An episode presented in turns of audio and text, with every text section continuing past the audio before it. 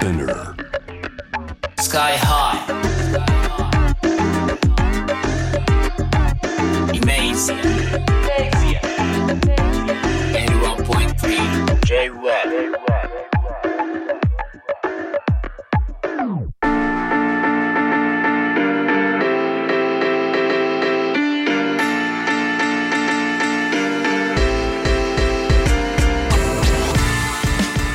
イメージアラッパーのスカイハイです。このコーナー僕スカイハイがですね、あの、まあラップミュージックほんと世界で7割のシェアを占めるラップミュージック、その中でも特にアジアのね、国々のそういったものが面白いっていうことで、そのバックボーンだったり、カルチャーだったり、えーそういったとこにね、えーぐいぐいと迫っていくコーナー、番組なんですけれども、あの、やっぱね、えっ、と、ラップミュージック、ヒップホップップから映画、インディーロック、いろんなところ回ってましたけど、そうなんですよね。面白いことをこう探していったら、ラップミュージックにとどまらずですね、あの、タイのクラブシーンとかね、やりましたね、先日。それであの、採用というのを特集しまして、その時のあの、あの、コーナーの中でね、何回もあの、ファンコットっていう単語が出てきて、あの、ファンコットってなんだとね、思ってしまった方もいらっしゃるかもしれない。そこからもう一回やり直そうということで、インドネシア発祥のクラブミュージック、ファンコットの最新事情について迫っていきたいなと思っています。リモートで解説いただくのは、ファンコット伝道師として知られる高野万所さんです。よろしくお願いいたします。あよろしくお願いします。ー、どうも、ご無沙汰しております。ご無沙汰しております。あの、万所さんは、あの、二度三度ですかね。はい。一度二度三度お会いさせていただいたことそうですね。あの、ありまして。あの、マンドコロさんは77年生まれで DJ テクノユニットレオパルドンリーダー、別名 DJ ジェットバロン。もう本当に、ファンコットっていう単語を僕が初めて聞いた時もマンドコロさんがおそらくあのラジオとかで喋られていた時だったのでそうですね。はい。あのまさにもう僕の中ではニアリーイコールみたいなポジションなんですけど、はい。えーそんな高野さんからファンコットっていうのはどういう音楽でどうどうやって生まれてどんな歴史をたどってきたのか改めてちょっと簡単ににはなってしまうんですけどご紹介いただけますか、そうですね。あの、ファンコットっていうのは、まあ、あの、インドネシアのジャカルタって首都ですよね。ジャカルタで生まれたはい。音楽なんですけれども、えっ、とですね、まあ、2000年代の、いわゆる西洋とかヨーロッパのハウスミュージックはい。が、えーインドネシアに、まあ、流入するんですけれども、はいあのいわゆるハウスミュージックっていうのは曲の速さ BPM っていうのが大体120から135とかなんですけれども、はい。はい。あのインドネシア人が自分たちの気持ちいいように改造していったら、はい。えービートの形が変わってしまって速さが BPM180 になってしまった。っていうもので、はい。でまあちょっと独特なビートなんですよね。2拍4拍にスネアが鳴るドンタトントタンっていうはい。あのなぜかインドネシアではそれがファンキービートって呼ばれていて、はいはいはいはい。はい。で正式名称は、えっと、ファンキーハウスインドネシアっていうふうにはいはい。最初は呼ばれてたんですよ。はい。であのー全然いわゆるこう僕らがしてるハウスミュージックと聞いた感触違うんですけどインドネシアの人は当時2000何年頃か10年ぐらいもうハウスハウスミュージックって呼んでてものすごい違和感があったんですよね。なるほど。うん。でまあ、ただ速いだけじゃなくてやっぱものすごくなんですかね情報量が多い、はいはいはい曲の本質に関係ない声ボイスサンプルが鳴りまくっていたりとか、はいあとはまあ基本的にはあのこう音楽ポップな市場で流れているものではないのでめちゃめちゃ海賊バンドにミックスが多い 何でも言ってしまうというジャンルですよね。そうですよで、ねまあ、はい。で、現、あの、音楽自体ができたのが、まあ、2005、6年ぐらいなんですけれども、まあ、これまでずっとインドネシア国内で、まあ、好きな人がめちゃめちゃ好きという形で流行っていたんですけれども、はい。えー、2018年に、あのジャカルタでね、はいはい。そのファンコットという音楽自体が禁止されてしまったことがあるんですよ。大変ですねちょっジャンとルが禁止されるってなかなかないねんですよ。民衆が盛り上がりすぎて娯楽のうちの一つのジャンルを禁止するって。い うなかなかねあの聞いたことないんですけども、はい。まあ、どうしてもそのファンコットっていうあの、はい。ファンキーハウスミュージックっていうのはあのどうしてもやっぱちょっとこう夜の世界に関係があるはいはい。まあ、アダルトな事情が、うんあのうん。とてもこう治安の悪いうんうん。地域、ジャカルタの北部で流行っていたんですけども、はい。ちょうどその時にあのアジア大会はいがジャカルタであるっていうので、うーん。まあ、ちょっと浄化しよう日本でもなんか一時期東京がクラブがあり締め付けがあったようなはいはい。あったじゃないですか。うん。あのような感じであのファンコット禁止されちゃってまして。浄化でね浄化で禁止されるジャンルってやばいですよね。やばい相当ねあの内容が押して知れるというかどういう状況で流れてたっていう。まあとにかくまあ曲自体はアッパーで、はい。あの派手なシンセサイザーがうん乗ってるようなジャンルなんですけれども、でまあ、現在その最新事情とかに関してですけれども、はい。実はその禁止されて以降ジャカルタで実はそんなに盛り上がっている感じではなくなって地方に分散してるっていうああ形ですね。なるほどなるほどはい。すごい本当ごったにみたいなねあのハウスミュージックみたいなものからなんかサイケトランスみたいな要素まで入ってきたりとか、入ってきますね。そう、その特徴的なのが、あの、ダウンビートっていう、はいはい。その、じゃなんだろう、システムというか、あの、はい。手法がありまして、はい。あの、ファンコットは基本的に BPM180 ってものすごく速いそうですよね。ものなんですけれども、曲の途中で、それまでと関係ない速さになってしまう。速さだけじゃなくて、ジャンルがいきなりそのさっきあの、日高さんもおっしゃったように、サイケトランスにいきなりなったりとか、はいはいはい突然ヒップホップとかレゲエになって、そうですよね何を考えて本当にこうなってきたのかっていうそうなんですよね。何を考えてるのかっていうのを考えると負けっていう。そうですよねこれはまさにはい。まああの、ね、タイの採用とかもそうなんですけどやっぱり節操がないです節操がない。本当にあのーすごいねあのーこう午前中の JWAVE じゃなかったら言葉を選ばずにねこそうですね。ういろんな表現をしたいところがギリギリね保った状態で今お伝えしておりますけどそうですね。はい。これななんで生まれたんでしょうねこれ本当にさっきもあのちょろっと話していただいてるからあれなんだけど、はいあの、まあ、インドネシアっていう、まあ、国柄だと思うんですけど、はい。あの、やっぱりこう、マレー系の文化、中華系の文化、それからまうん。あ西洋の文化っていうのがものすごい混ざり合うところなんですよね。げ言語もね結構そうですもんね。いろいろな人がいますもんね。うん。なので、あの、こう、もともとこう、いわゆるチャンプルーって沖縄のはいはいチャンプルーって言葉あるけど、インドネシアでも同じ言葉があって、混ぜるとかっていう意味なんですけど、やっぱチャンプルー文化っていうのが強いなるほどなるほど。のがあって、あのた例えばインドネシアの、まあ、割と演歌に近い伝統音楽みたいのでダンドゥットっていうものがあるんですけど、はい。まあ、それはあのダンドゥットっていうのは、まあ、今でも進化しててはい。あのとその時に流行っている音楽と結びつくっていう、まあ、習性があって例えばロックとダンドゥットが組むとロックドゥットジャズと組むとジャズドゥットレゲエドゥットとかもいくらいくらでもまたあるんですけどもともとなんかくっつけるのが大好き。っていう修正が修正とかあとはそのボイスサンプルとかに意味をあんまり求めてないんだなという、はいはいはいはいはいまあ、基本的にこうねヒップホップとかラップでしたらやっぱりメッセージ性とか一つ筋が通ってるのが大事っていう面があるじゃないですか。そうですねそうですよね。メッセージ性。だからファンコットの場合はメッセージ性っていうのはもう基本的にまあ皆無なしあの基本的にダンスミュージックとして DJ かけて上がれればはい盛り上がれればっていうので、でまああの僕らが例えばこう英語が分からなくてもラップを聴いて楽しむような感じで、はいまあ、楽器としてとか音としてそういう、その例えば全然関係ない例えばアニメソングのファンコットのリミックスがあったとしても、イントロのボイスサンプルはなぜかリル・ジョンが叫びまくっているとかっていう、単純に勢い楽器としてのボイスサンプル使いっていうのは結構あるかもしれませんね。なんかそのロジ ロジカルじゃないところに魅力がありますよね。あそうですねロジカルでは全くないかもしれません、はい、盛り上がればいいもう足し算の音楽そうですよね。まあ、だはい確かにあの東南アジア圏内とかはすごいあの、うんここ最近あの経済的文化的成長が著しいですけど、はいそれはまさにあの足し算の文化とか手数とかそういったところと密接ですもんね。ですよね。多分こう持って持って早くしてみたいうんな、うんうん。足して足し平そうそうですよね。あでもはい。本当インドネシアってまさにあのまああの人口もめちゃくちゃ多くて、あの可処分所得のあの総額は日本よりも多いんですよね。うん。みたいな。まさかですよね、そういう意味では。はい。経済的な盛り上がりみたいなのはやっぱすごいあの、いうん。今これから国が元気だなってくぞっていうタイミングだったりする中で、なぜかその盛り場であの、あのこういった あのこういった突発的なものが生まれたみたいなこともあるのかな。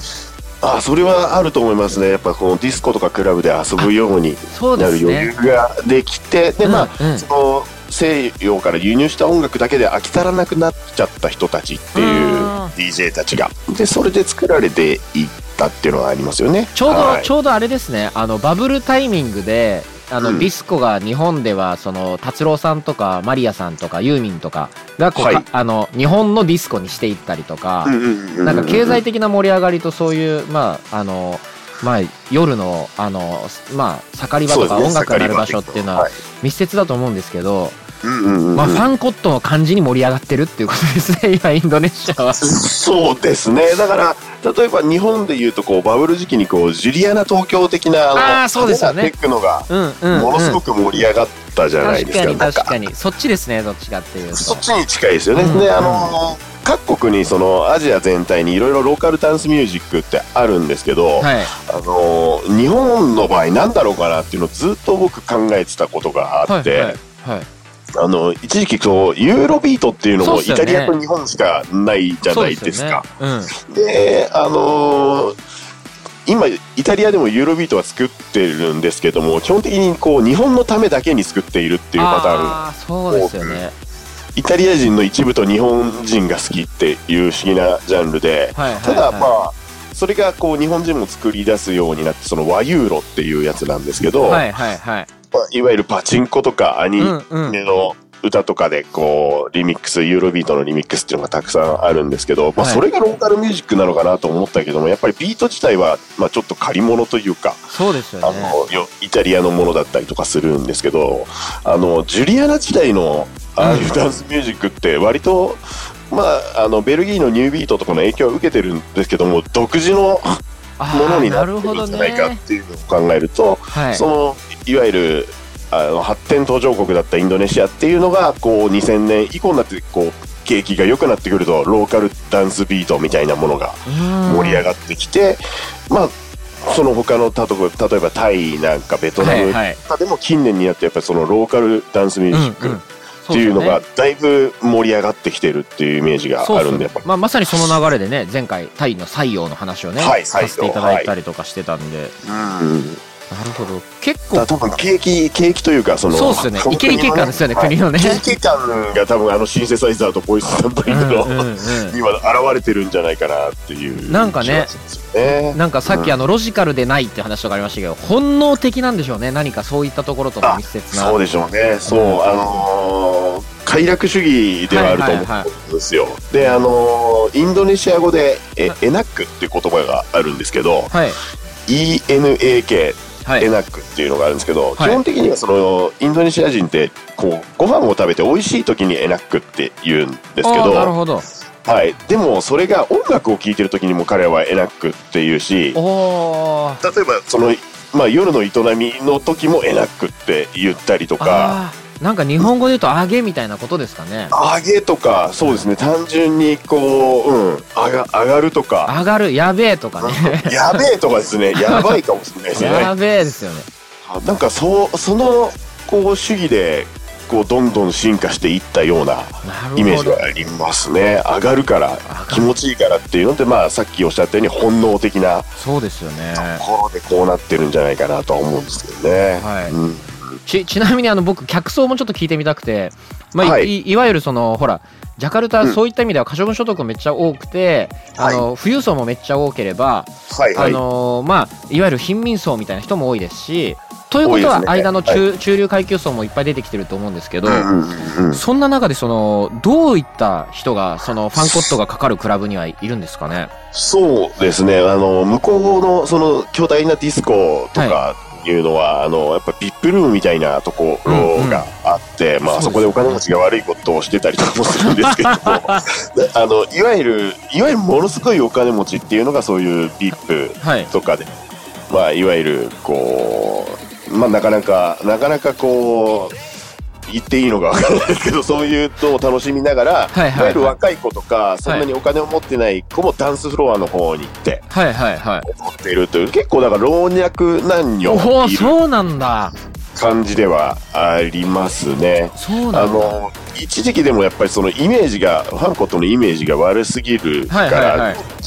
ものすごいお金持ちみたいな人たちはもうこうズル向けで遊んでたりするんですけども、はい金持ちの子女とかが、はいそのファンコットディスコは危ないから絶対行くなっておお父さんうんお母さんに言わせたりとかっていう、なるほどなるほど。ちょっとやっぱ不良的な、そうですよね。ちょっとやんちゃな人たちがどっちかっていうと多いですね。お金持ちでも、まあうん。割とその貧困層側の人でも、うん。まあやや、やややんちゃ系というか、あなるほど。つまりなるほど。育ちとか育ちとか、はい。そのえっと環境とかっていうよりはその本人の人間性的にややんちゃ方面に触れてる人は結構老若男女みんな聞くっていうことなんですね。そうですね、好きですよね。だから、へ例ーえばその高級レストランとかでは絶対かかってないですけども、はい例えばはい屋台とか、庶民向けのショッピングモールの中にある服屋さんでガンガンかかってたりとかっていう方向ですかね。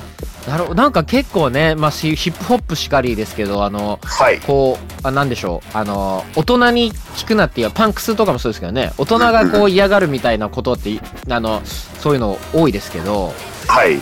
なんかまたちょっと違った形の発展なんですね そうですね。ただまあ、その、例えばリミックスされてる曲自体がめちゃくちゃ幅が広くて、もちろんインドネシア国内の大ヒットした曲はいはいはいですとか、まあ普通に、あの、UK、US のトップ40みたいなもう一瞬でこうリミックスされる。ああ、それも、あ、採用と被るとこありますね。そこもね。そうですね。あの、早いっていう、はいはいその辺取り入れるのが早い。あの、しかもまあ、いわゆる権利的なところはもう関係なくやっちゃってねるんで、うん。で、間口はまあ、ものすごく広いんですけれども、やっぱりこう、イメージ、あの、初めて僕がインドネシアに行った時に、はいはい。あの、ファンキーハウスの CD が欲しい、ファンコットの CD が欲しいって、はいはいあのはい。、店 CD ショップに行ったんですけど、そんなものよりこれを聞けてマイケル・ジャクソンの CD を出されたことがあって、はいはいはいはい。あの、聞かれたくないっていう気持ちもあると思うんですよ、外国の人に。はいはいはい例えば、日本でイケてる音楽を、こう、外国人の方に紹介してって言われて、うんうんまあ、なかなか、まあ、偏見では歩きますけれども、やっぱり和ユーロとか、ジュリアナテクノは最初に出さないと思うんですよね、普通。そうっすね。すげえ好きな人がいることも分かってるんだけど、はいなんか自分の国の代表物としては 出したくないみたいな。なんかわかるな。な、なんかわかる。いやー、でもほ、ほんとあれですね。こう、カテ、はいカテゴライズ本当にできないですね。そうですね。まあ、強いて言うと、まあ、なんだろう、ゲゲットダンスミュージックまあそうっすよねに。はなるとは思うんですけどね。まあでも本当にあの、いわゆるクラブで、あの、普通はいにみんないるようなクラブでもかかるし、屋台でもかかるしっていう。そうですね。まあ、クラブって言ってもやっぱでもディスコ寄りですよね。もちろんその、インドネシアにハウスミュージックとして、いわゆる典型的なハウスミュージックがないわけではないんですよ。あ、そう、そうですよね。うん。いわゆるちゃんとしたそのディープなディスコダブだったりとか、はいはいはい。まあ、ディープハウスみたいなのも一応あるんですけれども、うんあの、そういうのに、やっぱりこう、なんつなんですかね、刺激が足りない人たちが、はいはい。っていうのか、はい。ちょっとね、あの特別な位置にあるかもしれません。ただ、その、ハウスミュージックとしては、インドネシアの中ではファンコットの方が実はポピュラーだったりして、ハウスミュージックというと、フなるほどァンコットのことなんですよ。すごいは、ちょっとね、これはね、一回ね、一回俺も現地で、現地でちゃんと聞きたいですよね、これは。ああ、あの、びっくりすると思いますね。そうですよね。音、でかい音でなると結構衝撃的なですよね。結構結構耳つんざくデシベルの、あのね、ハイキーのシンセとかがブイブイになってますしね。そうなんですよね。で、まあ、なんか家庭用のこうスピーカーとかだとわかんないんですけど、あの、サウンドシステムとにかくでかいんで、意外と低音出てないようでも、現地で聞くとものすごいんですよ。なるほど。結構ね、あの、ドドラムキットとかも、なんでしょう。ちょっとな、はいナインティーズっていうかね、90年代テクノくらいのね、はい。少しこう、ね、今の感じとしてはチープな感じがするんですけど、もうまあ、サウンドシステムの力で補っているなるほど。ありますよね。いや、ちょっそうなんです。と興味深いですね。ただまあ、ファンコットとしては、まあ、若干やっぱりリリース量は落ちてるんですよ。その首都ジャカルタでもう、その、まあコロナとかにも入っちゃったし、ね。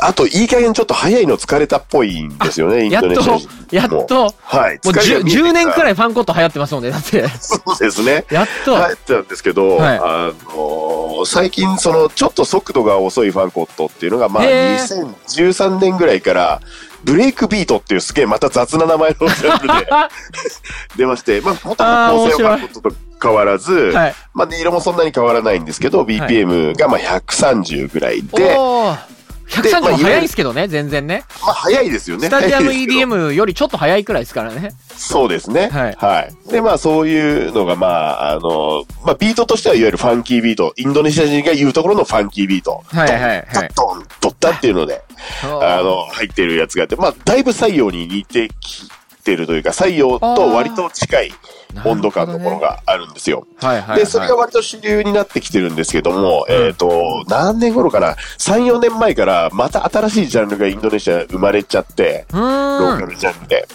で、それが、えっ、と、メダンっていう、まあ、インドネシアの地方があるんですけど、そこを中心に、ブワーっと今流行り出してきて、その名前がジャングルダッチっていうまた、ジャングルダッチ。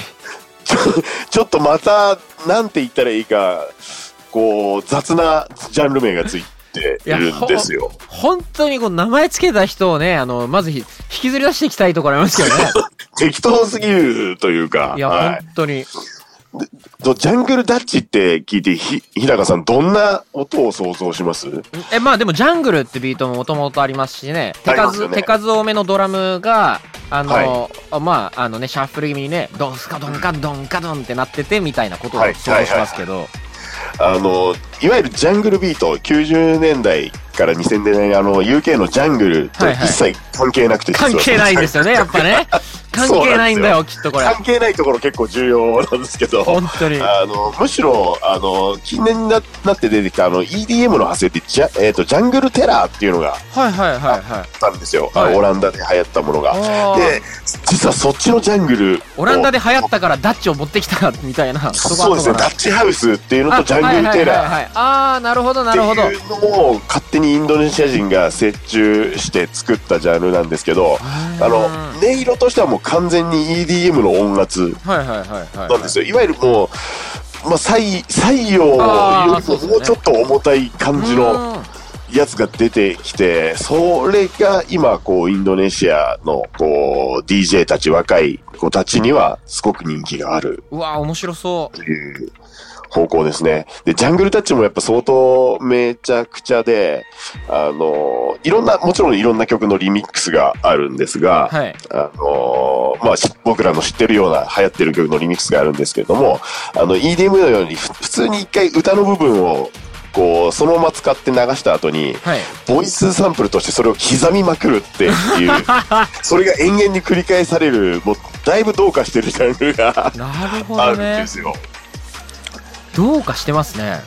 本当にどうかしてるんですよね。その、インドネシア人早くするのも好きなんだけど、刻んだりするのも好きなんだっていうので、そうっすよね最近衝撃を受けていて、はい。ジャングルタッチにも注目僕は。はいや、ほんとね、まあもうほんと、ねまあ、語り尽くせないところは、まあ、ファンコットだけじゃなくて、インドネシア、東南アジアの音楽、本当ありますけれどもい。、ありますね。ちょっとまたなんかありましたら、ぜひ、あの、ちょっとおご教示ください。